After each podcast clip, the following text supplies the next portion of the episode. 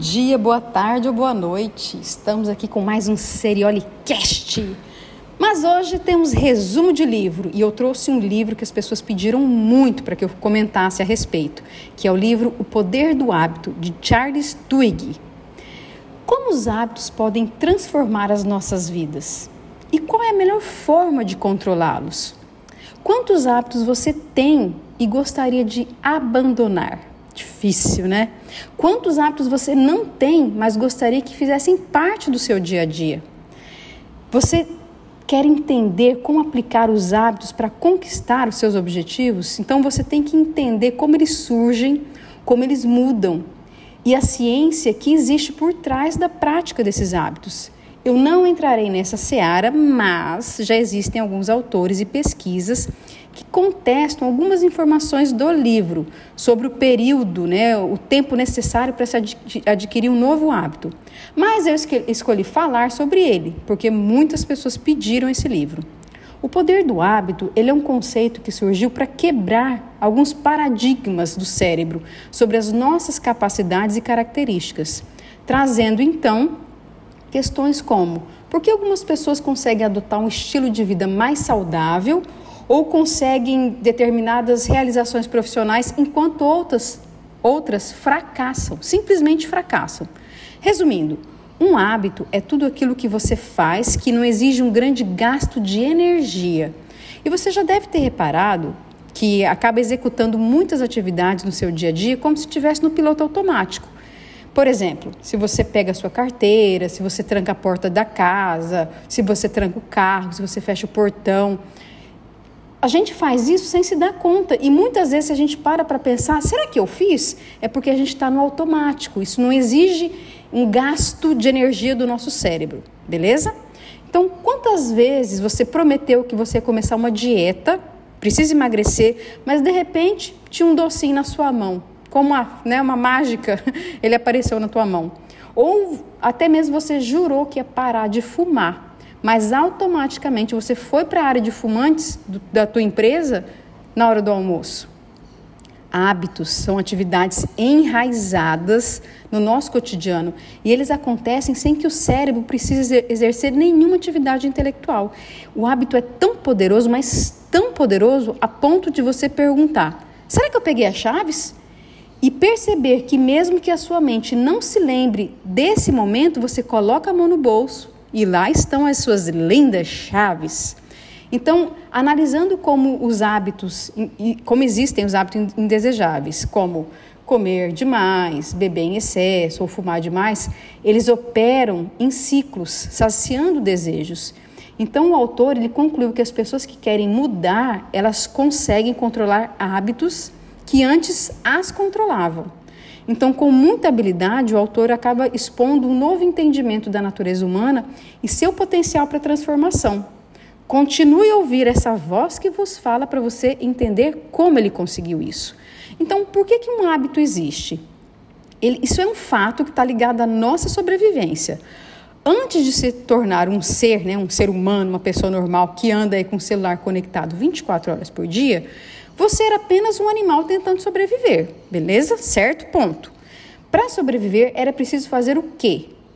Correr, comer, pensar, lutar, caçar, plantar. Todas essas atividades, elas requerem um consumo de energia muito alto. Foi então que a nossa, a nossa natureza desenvolveu um sistema para economizar energia e assim poder manter o foco em outros assuntos e atividades. Os hábitos, eles acontecem, eles surgem porque o cérebro procura o tempo todo formas de poupar esforços. Isso acontece porque os hábitos diminuem o esforço ao qual a nossa mente está submetida no momento em que a gente realiza uma tarefa. Um exemplo é aprender a dirigir. No início, para muitas pessoas é difícil, mas com o tempo é uma rotina que se torna automática, você não precisa nem pensar. Ou seja, o que isso significa? Que ele demanda um esforço mental menor. Traduzindo, você não gasta energia porque se tornou um hábito. Então, como que os hábitos funcionam e são formados? O autor, ele inicia o livro contando alguns casos famosos de pacientes com lesões cerebrais e experiências realizadas no MIT. E eles revelam a importância de regiões específicas do cérebro para a formação de hábitos. Essas pesquisas elas conseguiram mapear os padrões de mudança cerebral à medida que novos hábitos são formados. Então, entre as principais descobertas, destacou o que? A descoberta de que eles são, os hábitos são moldados como uma forma evolutiva de poupar esforços. Se algo se torna um hábito, então a energia do cérebro é poupada. Uma vez que o indivíduo agindo automaticamente não precisa pensar sobre aquele assunto. Então, de fato, os hábitos eh, eles formam um ciclo fechado ou um padrão em looping, passando por três etapas: a deixa, que é um sinal para desencadear o hábito, a rotina, que é uma ação específica, um conjunto de ações, e a, a recompensa, que é o resultado desejado. Olha, eu vou dar um, um exemplo aqui para você conseguir visualizar melhor isso, é, é, essa informação. Você quer entrar na academia e está enrolando, enrolando, segundo começa, segundo começa, e passa o mês, e passa o ano e não começa na academia. Quando você começa, vem as dores, é, vem o cansaço, o seu cérebro está tentando fazer com que você pare, porque você está gastando energia fazendo isso. Mas você não, eu vou insistir, eu vou insistir. Então, aquilo ali você, é a deixa, você está dando um sinal para desencadear esse hábito. Depois de um período, ele começa a se tornar uma rotina. E quando isso se torna uma rotina, o que, que acontece? Vem resultado. E quando você vê o resultado, você fica feliz. Cara, que legal, estou conseguindo resultado. Então, você fica feliz. Então, quanto mais você fica feliz, mais isso vai fazer parte da tua vida. Então, é um novo hábito se tornando algo do seu dia a dia. Então, depois que você compreende os hábitos dessa forma, a gente pode começar a entender os componentes que devem estar ordenados para que seja possível a sua formação. A ausência de, algumas etapas desse looping impede que o hábito se forme.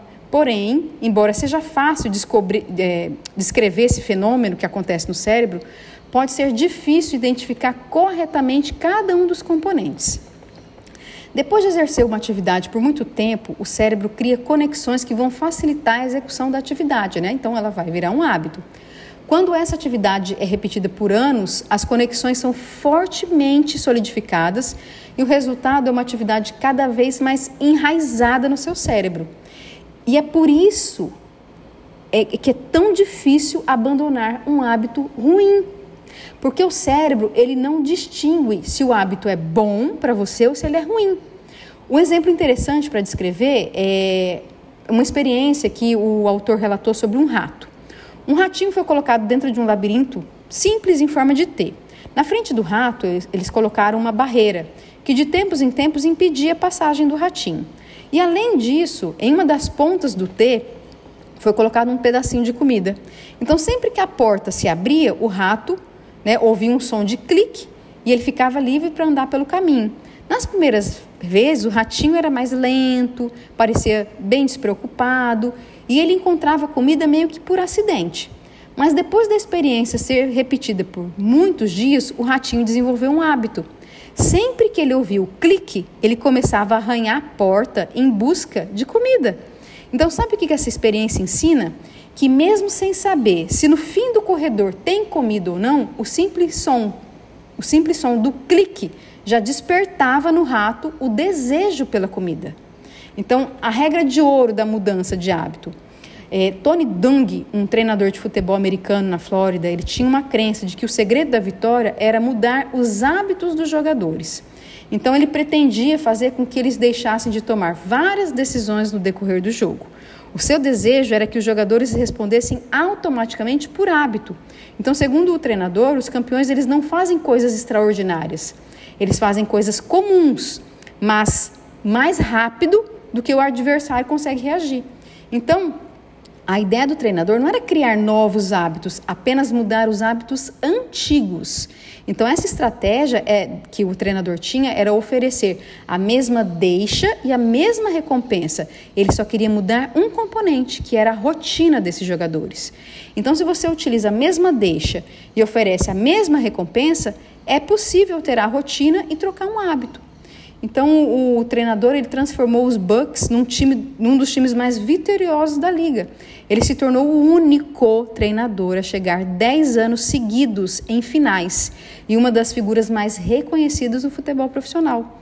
Então é importante destacar que apesar do processo de mudança de hábito ser fácil de expor, não significa que seja simples de executar.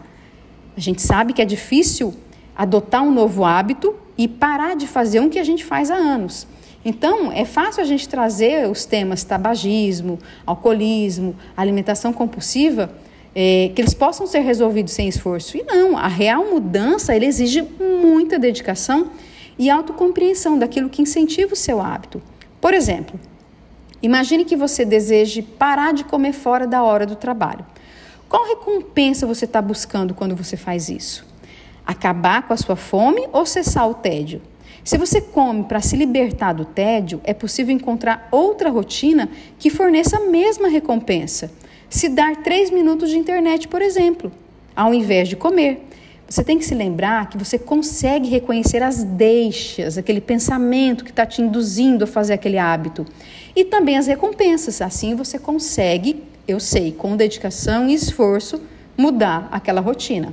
Então, depois de algumas pesquisas, o autor ele descobriu que tem algumas etapas essenciais da manifestação de um hábito.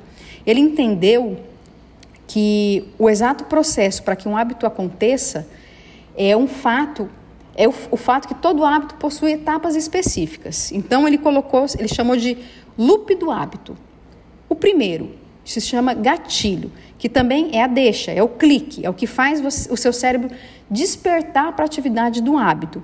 Se você tem o hábito de comer um docinho, né, doceiros, dianas, formigas, o que você faz antes de comer esse doce? Se você tem o hábito de fumar, onde você costuma estar logo antes de sentir o desejo de acender o cigarro? O que você faz ou o que você sente antes de fumar? O gatilho é a atividade ou experiência que inicia o desejo pelo hábito, é a faísca que acende a chama dele. A primeira dica então é a seguinte: ao pensar em um hábito que você quer abandonar, procure saber quais são os gatilhos que fazem esse hábito, hábito acontecer.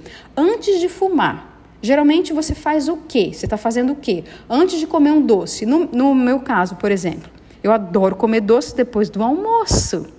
Então, se esse gatilho vai acontecer, eu já tenho que estar tá ligada, antenada e fazer algo para que eu mude esse hábito. Então, analise os seus hábitos, pense a respeito deles, porque descobrir o gatilho do seu hábito é o primeiro passo para transformar ele. E o gatilho, ele pode ser qualquer coisa, desde um horário específico até mesmo um sentimento. A segunda etapa é a rotina, é a execução do hábito. No momento em que ele acontece, por exemplo, fumar o cigarro, abrir e comer aquele docinho, realizar o treino de corrida, né? acessar o seu aplicativo favorito no celular, né? vai mexer no Instagram, vai mexer no, no WhatsApp. Então, quando você está distraído em casa e percebe que está com o celular na mão sem saber exatamente o que você vai procurar nele, ou até mesmo abrir a geladeira sem lembrar o que você queria, você está na fase da rotina.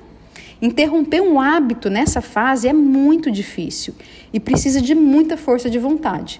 Então, não é impossível interromper um hábito durante a rotina, mas certamente você vai gastar a energia do seu cérebro e aumentar o estresse para fazer isso. Sim, porque é algo que você faz há anos na sua vida, até mesmo um comportamento, uma forma de pensar. Se você sabe que aquele pensamento te faz mal ou te prejudica, até mesmo as pessoas ao seu redor, contamina elas de forma errada, é difícil mudar isso, principalmente quando ele está acontecendo. Por isso a gente utiliza essa palavra estresse, porque você tem que parar de fazer, é difícil, e gasta energia do teu cérebro para você entender esses momentos. E a terceira e última etapa do hábito é a recompensa. Após entrar em contato com o gatilho, o seu cérebro começa a executar essa rotina.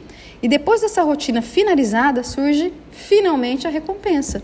E ela pode ser qualquer coisa. A dose de glicose extra, né, que você comeu o doce, o efeito da nicotina e de outras substâncias que tem no cigarro. A dose de endorfina ao final do exercício físico e assim por diante. Quando um hábito é criado, o cérebro começa a ansiar pela recompensa. E quanto mais o hábito é executado, maior o poder desse desejo. A construção de um hábito está cara a cara com os vícios, mas também com as atividades mais saudáveis. E como que a gente abandona um hábito? O autor diz que a melhor maneira de abandonar um hábito ruim é mapear a execução dele e, ao mesmo tempo, treinar a sua força de vontade. Para fazer isso, primeiro você precisa analisar o seu hábito do começo ao fim. Quais são os lugares e as situações em que o hábito acontece? Como você se sente antes e depois de realizar esse hábito? Qual é o processo mental e físico que envolve esse hábito? Tá vendo quanta coisa que a gente precisa pensar para realmente colocar isso para funcionar e mudar um hábito? Para entender melhor, comece analisando um hábito simples que você possui. O que, que você faz antes de entrar no banheiro para tomar banho? Onde você costuma pendurar a sua roupa? Em que momento do banho você decide passar o shampoo? Ou por que, que você acha que todos esses eventos acontecem sempre nessa ordem? Depois de analisar um hábito simples, corriqueiro, como tomar banho, analise o seu hábito ruim. Veja, pense exatamente a, a, hora e a razão de cada coisa acontecer escreva e, e converse com você mesmo a respeito desse hábito. A força de vontade nada mais é do que a capacidade de permanecer em uma atividade quando você não quer permanecer, ou não executar uma atividade mesmo que você queira muito executar. Ah, eu quero tanto comer aquele doce, mas eu não vou, porque é um hábito que eu preciso mudar. Então, para abandonar um hábito ruim, você precisa usar força de vontade. Se você não souber usar essa força de vontade, você vai gastar mais energia ainda. Então, entenda que esse processo gera aquele estresse que eu mencionei antes. A verdade é que depois de identificar os seus gatilhos, você precisa, através da força de vontade, evitá-los a todo custo. Mas mesmo tentando evitar esses gatilhos, você está sujeito a realizar o hábito simplesmente porque ele é automático. É nessa hora, consciente para o fato de que você está prestes a realizar um hábito ruim, que você precisa substituir a rotina do hábito que deseja abandonar por uma rotina positiva e que gere essa recompensa que o seu cérebro tanto está esperando. Nada vem sem esforço, tá? Coloque isso na sua cabeça. Vamos supor que você seja uma pessoa viciada em doces. Opa, ergui a mão aqui. Por que, que você acredita que você é viciado em doces? Qual é a recompensa que você busca por trás do fato de comer doces constantemente? Você precisa encontrar a recompensa, que é pautada em um motivo provavelmente emocional. Por exemplo, será que você está ansioso, está estressado, solitário, está triste? Então, a partir do momento que você descobre que a recompensa do hábito ruim está gerando na sua vida, você se torna capaz de escolher uma rotina positiva e que vai gerar a mesma recompensa e vai substituir a rotina destrutiva pela construtiva. E o autor ele também fala e traz exemplos de hábitos de empresas bem-sucedidas e explica como que elas, essas organizações fizeram para mudar os seus hábitos. Essa parte é bem válida, bem interessante. Como que a gente cria um novo hábito? O autor ele diz que 60% das nossas atividades diárias são, na verdade, hábitos. Ou seja, em menos da metade do tempo, nós estamos realmente exercendo alguma escolha durante o nosso dia. Com isso em mente, você deve aproveitar os poucos momentos de lucidez entre um hábito e outro para tentar dar uma nova direção na sua vida. É possível criar novos hábitos positivos e poderosos de forma intencional. Para fazer isso, você tem que escolher um novo hábito que deseja criar um gatilho, uma recompensa e usar diariamente e intencionalmente a sua força de vontade para realizar a nova atividade, baseado nas três etapas do hábito. Então, o autor diz também que a gente leva em média cerca de 66 dias para criar um novo hábito. Não é fácil, mas é possível. Existe uma regra de ouro e uma dica que muitas pessoas se recusam a aceitar, que é a seguinte: Mude uma coisa de cada vez. Uma coisa de cada vez. Mudanças pequenas, mudanças simples. Muitas vezes nós não conseguimos mudar algo na nossa vida porque nós queremos fazer algo muito impactante. É, é uma mudança muito grande, é um choque muito alto. Aí ela é muito difícil de fazer. Então comece um degrauzinho de cada vez. Começa primeiro enfraquecendo e substituindo o hábito negativo e criando um positivo. Faça uma coisa ou outra. Depois de você dominar bem a estratégia para criar ou substituir hábitos, aí sim você vai partir para um próximo hábito, uma próxima mudança. É impossível mudar completamente seu estilo de vida em poucas semanas. A não ser que por, né, por alguma força externa, como você tenha que mudar de país ou alguma coisa parecida. Mudar radicalmente a sua rotina em pouco tempo e somente com a força de vontade é uma batalha que dificilmente você vai conseguir vencer. Não importa que você conheça alguém que alegue ter feito isso ou que você tenha visto algum vídeo mágico sobre o assunto. O autor é categórico: a hora de abandonar ou criar um hábito é começando aos poucos. Deixe que a rotina e o seu cérebro, desejando a recompensa, aumente a dose da, da atividade. Então, ao fugir disso, fazendo aos poucos, você pode cair numa armadilha. Mudar hábitos não é tão fácil quanto ler ou ouvir sobre eles. Não tem fórmula mágica e, como tudo na vida, para atingir esse objetivo, são necessárias boas doses de empenho e dedicação. Lembre-se que as pessoas são diferentes umas das outras, portanto, os seus hábitos também são. É difícil, mas é possível. Como que eu começo, Diana? Começando. Simples assim. Um pouquinho todos os dias. E só tem um jeito de saber se vai dar certo. Chegamos ao fim de mais um resumo. Que bom que você ficou comigo até agora. E depois me diz o que você achou. Você tem sugestão, crítica, elogio? Manda para mim. E até o próximo Seriolicast.